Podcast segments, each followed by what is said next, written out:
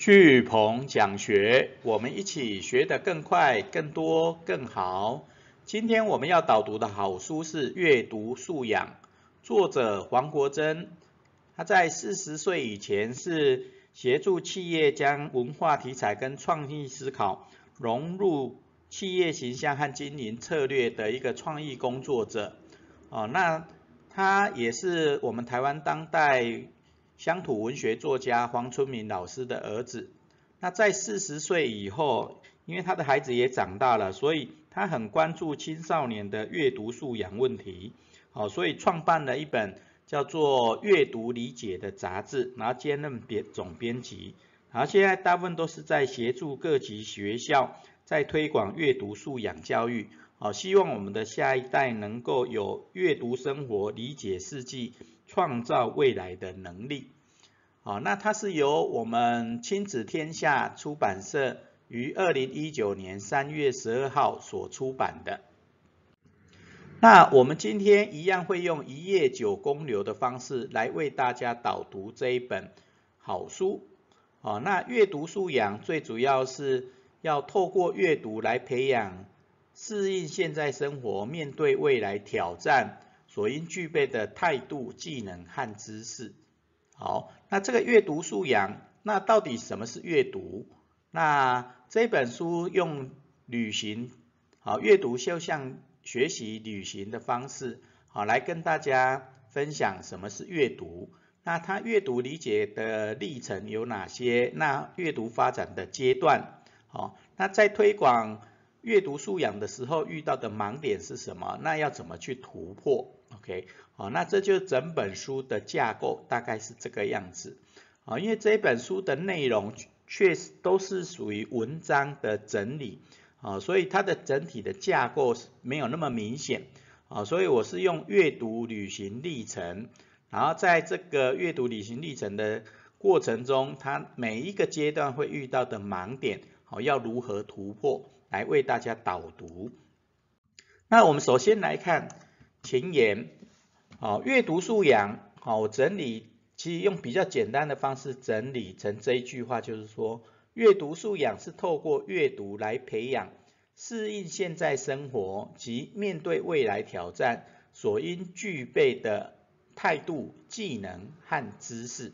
OK，好，这个中间这个讲的适适应现在生活及面对未来挑战。所应具备的态度、技能和知识，哦，是我们教育现部现在在推养核心素养的一个内容，OK，好，那在这本书里面也很强调这个部分。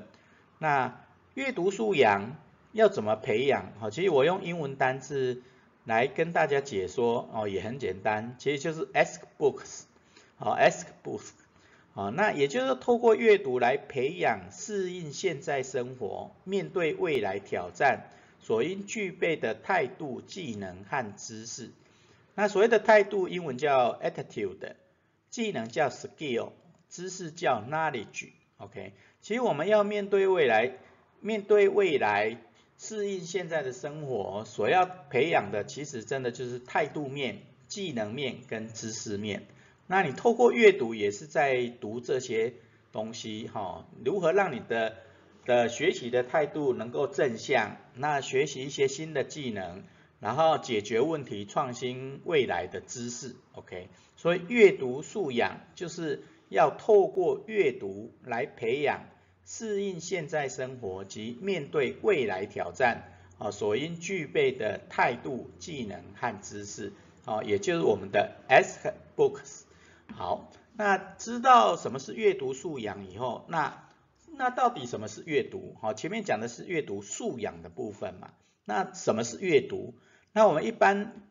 人也会觉得，哎，阅读我我会我会阅读啊，那我也大概知道阅读是什么啊。所以这一本书有大概讲一下，啊，一般人对阅读是什么的定义有三种模式，啊，一种是全是阅读是什么。好，也就是你认为阅读是什么？比如说阅读是习惯，阅读是生活，哦，阅读就是读书，哈，很简单，对不对？哦，阅读是什么？哦，用诠释。好，那第二个是表达阅读的重要性，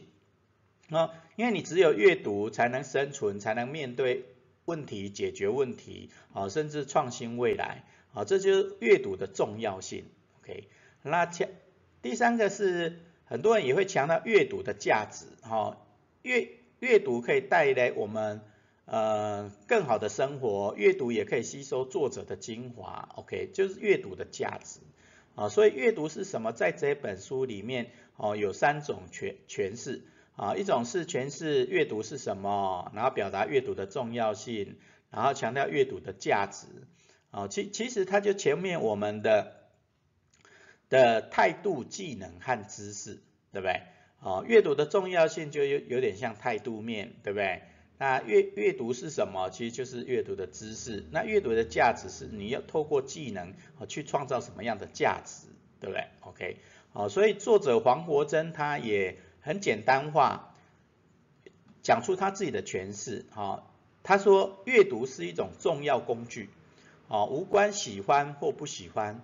因为那就是每天要用到的能力。OK，啊，所以黄国珍老师他是把阅读诠释为它就是一种重要的工具。啊，因为你你没有没有没有阅读的这个能力或运用这个工具，啊，你不管。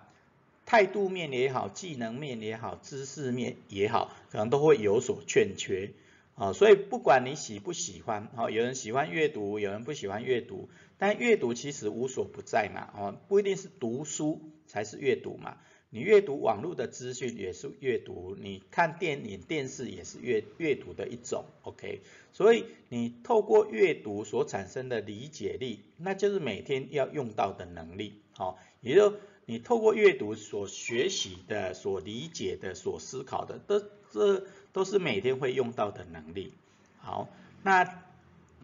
后面他有用一个比较简单的概念，就是阅读就像旅行一样，哈，阅读就像旅行一样，啊，学习也是像旅行一样。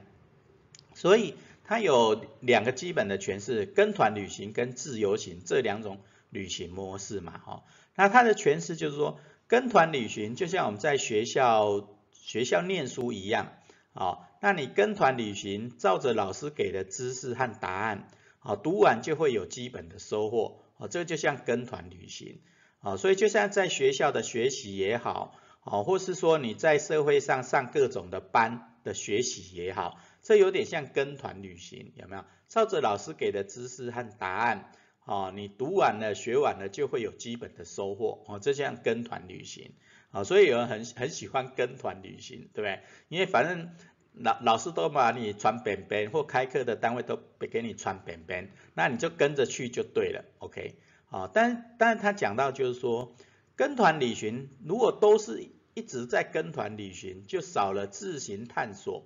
然后在或对或错的经验中累积薪资的机会。OK，哦，也就你跟团旅行，你就比较少自我探索嘛。好，反正他把你的交通食宿，然后要看哪些东西都安排好了，所以你就没有机会去看到新的，好，或看到一些你你可能没有遇过的问题，对，那你就没有办法学到这种累积薪资的能力或机会。OK，好，所以他就强调说自由行，啊。那自由行，你当然会遇到很多的状况，但是这些都是学学到新新的知识、新的能力的机会，对？所以他很强调就是说，你只要培养找到正确方向的能力，哦，也就是你要知道要往哪里去嘛，啊，旅行你只要知道，哎，我什么时候坐坐飞机回到台湾，或你想要坐火车到哪哪一个地方去玩，哦，例如说我们要。火车环岛骇客松，那你要顺向环岛还是逆向环岛？那只要一直往前进，哦，这个正确的方向你能够找到，啊，找到这个正确方向的能力，就不用怕了，OK？所以在阅读跟旅行、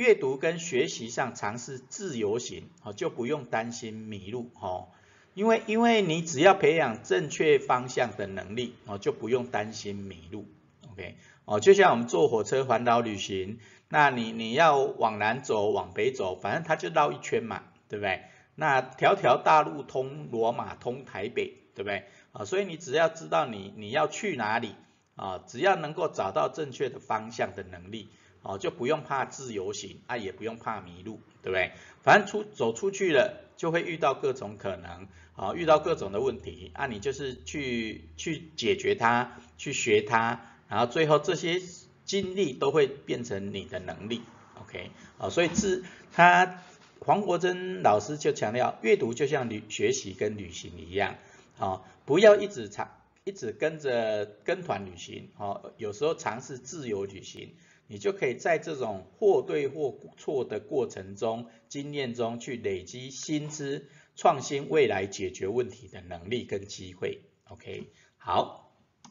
那这种旅行的过程，其实就像我们在做那些瞎子摸象、哦盲人摸象的故事一样。OK，好，因为他把这种旅行的阅读理解，哦分成五个历程，哦就像瞎子摸象，啊你你很多的。瞎子不知道大象长什么样子，所以他们会先去触摸，对不对？那去去触摸的时候，然后每个人就会分享他摸到的特征哦。有人摸到那个鼻子哦，长长的，然后有人是摸到耳朵哦，大大的、扁扁的，OK。那有人摸到他的大腿哦，大象的腿哦，就像柱子一样，OK。哦，所以所以每个人分享他摸到的特征以后，然后就会想象，哎，大象整体的外观的长相是什么？哦，有长长的鼻子，有大大大的耳朵，然后有粗粗的腿，对不对？然后就会想象，哎，大象大概长什么样子？OK，好，那接下来他大家就会综合综合透过它的外观的长相，然后它的个性，因为在一起摸久了以后，你会知道它的个性会是怎样。所以综合大家的讲法以后，就会想哦，这个是很巨大、很温驯的大象，哦，就会连接起来，OK，好，然后他也会用他的这些例子跟他过去的经验去比较，哎，大象跟那个河马有什么不一样？那大象跟狗有什么不一样？对不对？哦，有大小的差别，有温驯个性上的差别，OK，好，那这就是。透过盲人摸象的过程来讲学习的历程或阅读的历程，OK，啊，那第一个叫做截取讯息嘛，啊，每个人每个盲人摸到象子，他就会截取他所摸到的那个讯息是什么，对不对？好，例如说鼻子是长长的，耳朵是大大的，腿是粗粗的，OK，这这些讯讯息嘛，对不对？好，然后他就会。去广泛去理解哦，原来大象有长长的腿，有有长长的鼻子，有粗粗的腿，对不对？OK，然后就会发展解释，好，发展解释就想象大象的外观长相，哦，大象长大概是长什么样子？发展解释，然后最后就是同整解释，哦，它具体的内外在的外观也好，内在的个性也好，哦。那它到底是什么样的大象？哦，就就把它组合起来了嘛，同整起来。然后最后它也会透过醒思去评鉴，啊，诶，原来大象跟其他动物的差别在哪里？哦，其实这这五个历程，哦，用专业的解释是不容易理解。好，那我先用关键字，好，关键字叫取解释统思，好，取解释统思。好，那这取解释统思就阅读历程的五个历程，也跟盲人摸象的历程是一样的。那那我们如果再进阶来诠释的话，其实它就像我们在阅读阅读八本里面的第一本，好，如何阅读一本书，它分享的，好，阅读有四个四四四种历程嘛。好，第一个就是那个检视阅，哎。检视阅读、分析阅读、主题阅读，然后最最前面一个叫基础阅读，对不对？那基础阅读它最主要就截取讯息嘛，对不对？好，然后广泛理解，这就基础阅读的概念，好，也就是说你要有基本阅读的能力，诠释、截取信息跟理解的能力，对不对？这就基础阅读。那发展解释就有点像。检视阅读，哈，检视阅读，哈，你就哎把这本书的大纲大概的理解一下，好，就是发展解释，OK。那接下来分析阅读就是同整解释的意思，啊，就分分析这这一只大象，哈，它有哪些的功能组成成大象的，OK。然后最后就是主题式阅读啊，审思评鉴就像主题式阅读一样啊，它能够显示大象跟其他的动物的差别。好，就像我们主题阅读要看两本书、三本书以上啊，去找那个主题来阅读来理解，对不对？啊，所以理解阅读理解的五个历程，取解释统思啊，就像我们阅读的四个四四个过程一样，基础阅读，然后检视阅读、分析阅读到主题阅读的这五个四个历程一样，OK。好，那大概了解一下阅读的理解的五个历程以后，我们在哈佛这本书里面有介绍到哈佛大学的学者，他把阅读发展分成两大阶段、六个小阶段，OK，也就阅读的历程，前面前面讲的五个历程，说实在是。比较硬一点的理论解释，OK，但你用虾仁摸象会稍微理解理解到，好，那接下来他用哈佛大学教授的对阅读发展的六个阶段来分析，我是觉得也更接地气一点，啊，它分成两大阶段，就是说学习如何阅读，对，好阅阅读需要学习嘛，对不对？好，然后第二个阶段在阅读中学习，OK。啊，所以学习如何阅读，在阅读中学习，啊，它的它的的次序不一样而已，OK，好，学习如何阅读，也就你要有读的能力嘛，所以它有早期阅读、支持阅读的解码，然后慢慢的流利度提升，其实这个就比较像那个国小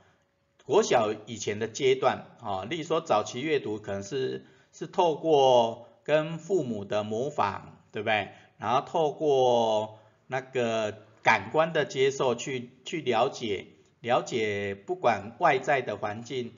或外在的各种的反应，啊，去错过早期阅读，它有点像在读故事书啦，漫画书有图形的书，OK，那初始阅读解码，就你对这些图画就慢慢理解它是什么样的含义，对不对？那你这种漫画书读久了以后，你有一些基本与智慧的能力以后，你的流利度就会提升，OK。所以第一个阶段叫学习如何阅读，那第二个阶第二个大阶段就在阅读中学习，啊，也就是你的学习能力呢，可能到了国小四五四五年级了，啊，要上高中了，对不对？那这个时候就是要在阅读中学习，好。前面那个阶段在学龄前或国小一二年级的时候，是教你学习如何阅读嘛？那接下来四五年级上了国中、高中以后，就是在阅读中学习啊，不管你要学国国文、英文、数学、自然科学、生物、化学都一样啊，在阅读中学习，那学什么？学习新知，对不对？好，学习新的知识。那第二个、第五个就多元观点，好，用不同的角度去看事情。啊，所以我们在在现在在学校学习都是主题式学习啊，例如说你用国文、英文、数学去去针对某一个主题，他如何透过用国文、英文、数学、历史的角度去看这个主题的内容是什么？OK，好，例如说，嗯，你要造一一条船，哈，曾经在电视上有看过一个一个新闻的。的分享，他就是在，呃，比较偏向的老师，他会教孩子如何造一条船。那造一条船，他会运用到那个物理的知识，然后会谈到它的历史，然后谈到它的文化，然后谈谈到各种的知识技能。OK，好，那这就多元的观点。好，那当你学了新知，也有多元的观点以后，接下来你就会进入到。解构知识，重新建构新知识的能力，啊，这个到大概到了大学阶段，好，大学研究所的阶段，啊，你如何透过阅读中去学习，重新解构知识，啊，重新建构知识的能力，啊，那这个重新建构当然不只是知识啦，也有前面我们讲到，重新建构你的态度，啊，重新建构你学习的技能，啊，重新建构你新的知识，啊，这这 ask，OK。哦，所以阅读发展的六个阶段，先从大阶段学习如何阅读啊，会阅读书籍的知识以后，那你就可以在阅读中学习新的知识，甚至重新建构新的知识。OK，好，所以前面阅读理解的五个历程，然后阅读发展的六个阶段，我们就大概知道哦，阅读是怎么从最初始的感官的接受，然后发展思考的能力，然后建构知识的能力，OK，好，所以这大概理解就好。那接下来这一本书又有谈到，在提升阅读素养的过程中会遇到的一些盲点，啊，例如说在尤其在学校啦，啊，他常常会说，哦，你要提升阅读量，啊，大量阅读，那大量阅读当然很重要，对不对？哦，就像我们要累积我们的杂学知识库一样，你的基础知识越多，你当然就越能够去理解新的知识，建构新的知识，对，所以阅读量很重要啊。但是他也有强调，你阅读的品质好不好，你的阅读的理解能力好不好啊？所以你读很多很好，但是你如果对每一本书、每个主题的书不是那么了解、那么理解。啊，你你阅读的品质不好，你你只是求量而已。哦，就像我们推广就是块读书法一样，我们都是会会用读一百本，好，一年读一百本书，哦，来来提升大家的阅读量。但是我们最主要是要强调，你在写就是块读书法的观想变通的思维模式。那你透过观想变通去理解这本书，它的重点在哪里？然后你带着什么样的问题去提问？那书提供你哪些解答？哦，这个观想变通就是要提升你的阅读的品质，而不只是追求那个量。哦，所以读一百本说难不难，但是重点你有没有理解那个书里面的知识或能够帮你解决问题的那个点？哦，这就阅读品质。OK，哦，那读一百本书也是要养成阅读习惯。很多人说。哎，养成阅读习惯，你才才能不断的接收新知，对不对？哦，但是阅读习惯，你只是翻一翻，或你只是今天看个十页，明天看个十页，当然这个阅读习惯是不错，但是你是不是能够比较快速、比较完整的理解这本书所要强调的知识的重点？OK，所以理解力也很重要，所以提升阅读量也要注重它的阅读的品质。那养成阅读的习惯很好，但是你的理解力更重要，OK？然后他讲的第三个就形成语语言感受力，好，形成语言感受力。那这个原则上是在学校会比较会发生，啊，因为他们会比较强调，例如说国文啊、历史啦，也就阅阅读的理解力，然后你对这一段语言的感受是什么，OK？哦，那语言的感受力其实会。会牵涉到你的知识、经验啊跟能力的问题，所以每一个人语言感受力不一样。那学校都也还是用考试领导教学嘛？那考试领导教学，你就会就会强调你的作文的能力，然后你的对题目的理解力，OK？那这些当然都很重要啊，但是不这些理解力不就？不代表你的语言感受力强或不强，OK？好，因为我们之前有学过学习八本，我们知道学很多的感受力不只是文字的感受力嘛，你也可能是美学，然后也透过各种的五官、视觉、听觉、嗅觉，然后触觉哦，各种感觉的感受力，而不只是语言而已，OK？啊，因为因为一个人能不能面对我们刚刚讲的阅读素养提升态度、技能跟知识这些能力，ask 的能力不只是语言这一块而已，哦，它其实有多元感官的感受力，OK，哦，那在不同领域用的感受力也会不一样，哦，你工科的领域、文学的领域、商业的领域，语言的感受力是不一样的，OK，哦，所以所以。他这一点最主要是在强调在学校啦，哦，学校对语言的感受力，哦，有时候会太过了一点，OK，哦，所以应该要要多元感官创造力的感受能力的培养，更会比语言感受力更重要。那第四个他讲提升阅读素养会遇到的盲点，其中一个是要戒除三 C 产品，哦，学校都会会怕学生一直玩手机对不对？所以一进教室就要把手机收起来，哦，那其实我们在外面也是一样，哦，很多人开会就要把手机收起来，然后你阅读的时候最好也不要受三 C 干扰，对不对？哦，那这这个当然是是对没错啦。但是其实学习或阅读，其实它的管道其实很多元，对不对？那你能不能善用三 C 的工具啊？例如说，有时候你阅读遇到问题了，那你你你就卡关嘛。那你善用网络 Google 搜寻一下，哎，那个问题那个关键字你可能就通啦。那通了就你反而学更多，理解力就更强，对不对？哦，所以有时候戒除三 C 的产品的的。专注力的影响，这个 OK 啊，但是有时候也要善用三 C 所带来的便利，哈，快速啦，资讯容易找，资讯量够大，哈，所以这是网络三 C 的好处，啊，所以有时候要正确使用，啊，所以黄春明老师在这一本书里面强调，在学校在提升阅读素养的时候会遇到的盲点，啊，包含阅读量的提升。养成阅读的习惯，形成语言的感受力，跟戒除三 C 的产品这几个。啊，这个这个其实都是要去思考，不一定讲的就是对的，OK？啊，所以教教育界要提升的是，不只是这些习惯养成啊，或是说或或是重点是在于你的思考力，好思考，所以他在第六点就有强调，要怎么去突破这些盲点。哦，要怎么去突破这些盲点？也就是你要培养深度思考力来突破这些盲点。那这些深度思考力就包含了这五点。第一个，让思考成为习惯。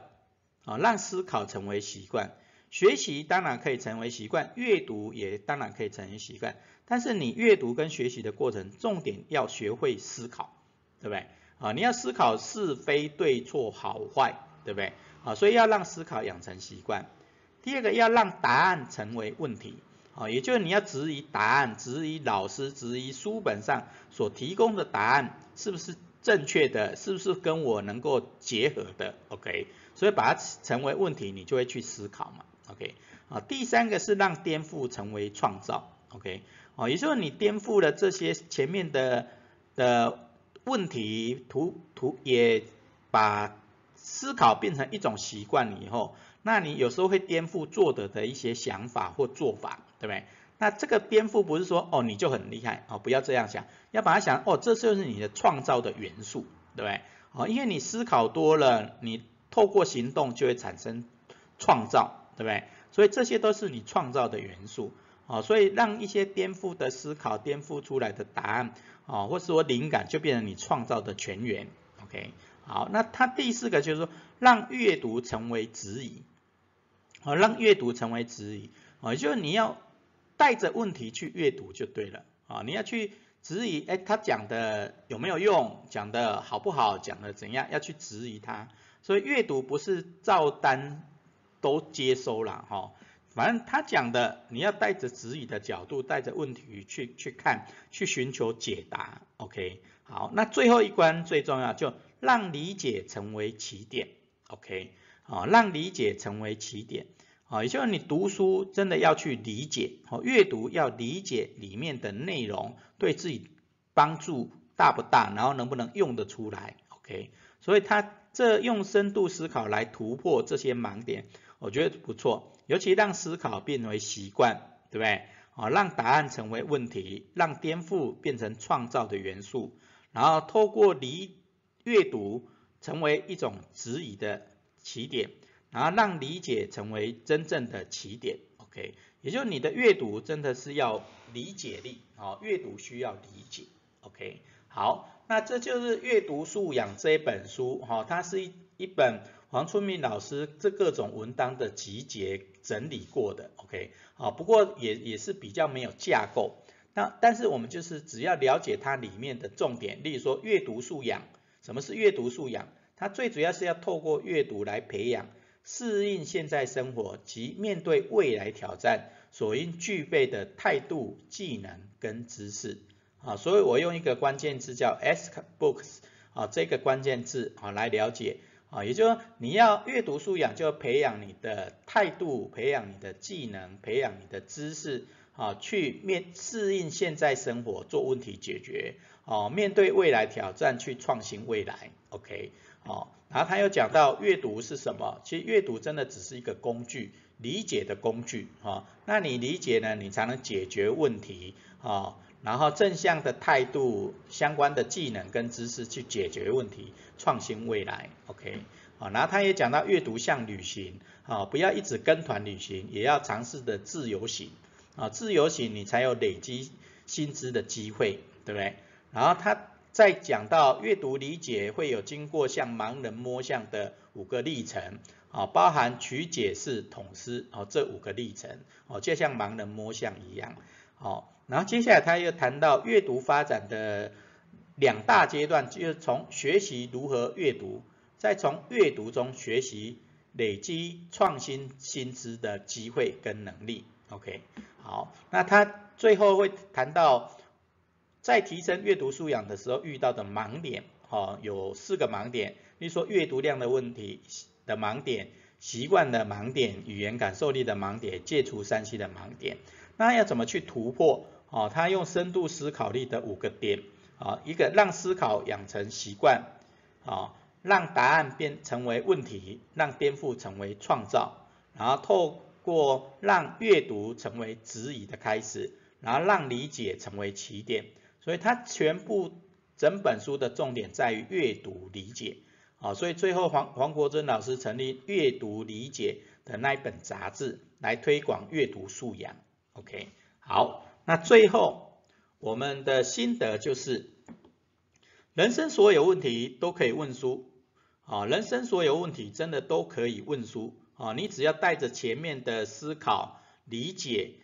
啊，那你就能够问出创造未来的新能力啊，人生所有问题都可以问书啊，你透过问书就可以问出创造未来的新能力。OK，所以带着问题去阅读，好，带着指引去阅读，OK，然后理解了以后，你就能够整合自己的知识经验，去创造新未来，OK。所以我们今天的总结心得就，人生所有问题都可以问书，ask books，问出创造未来的新能力。那最后我们学思行的反思行动是，人生的自由行，你最想问哪些问题？哦，人生的自由行，你最想问哪些问题？哦，你可以从时间轴，从过去、现在、未来，哦，尤其是未来，你最想问哪些问题可以创新未来的？OK，哦，或是说你可以从人生的八大领域，哦，健康、财富、事业、人际、心灵、家庭、旅行，哦，休闲，哦，这些问题八大领域，哦，你可以用九宫格的方式。好，去思考，在你的人生的自由行，从过去到未来，然后从八大领域里面，哦，你最想问哪些问题？OK，好，我们最后学思行的反思行动是人生的自由行，你最想问哪些问题？好，我们今天的巨鹏讲学导读说书阅读素养就到这边，感恩。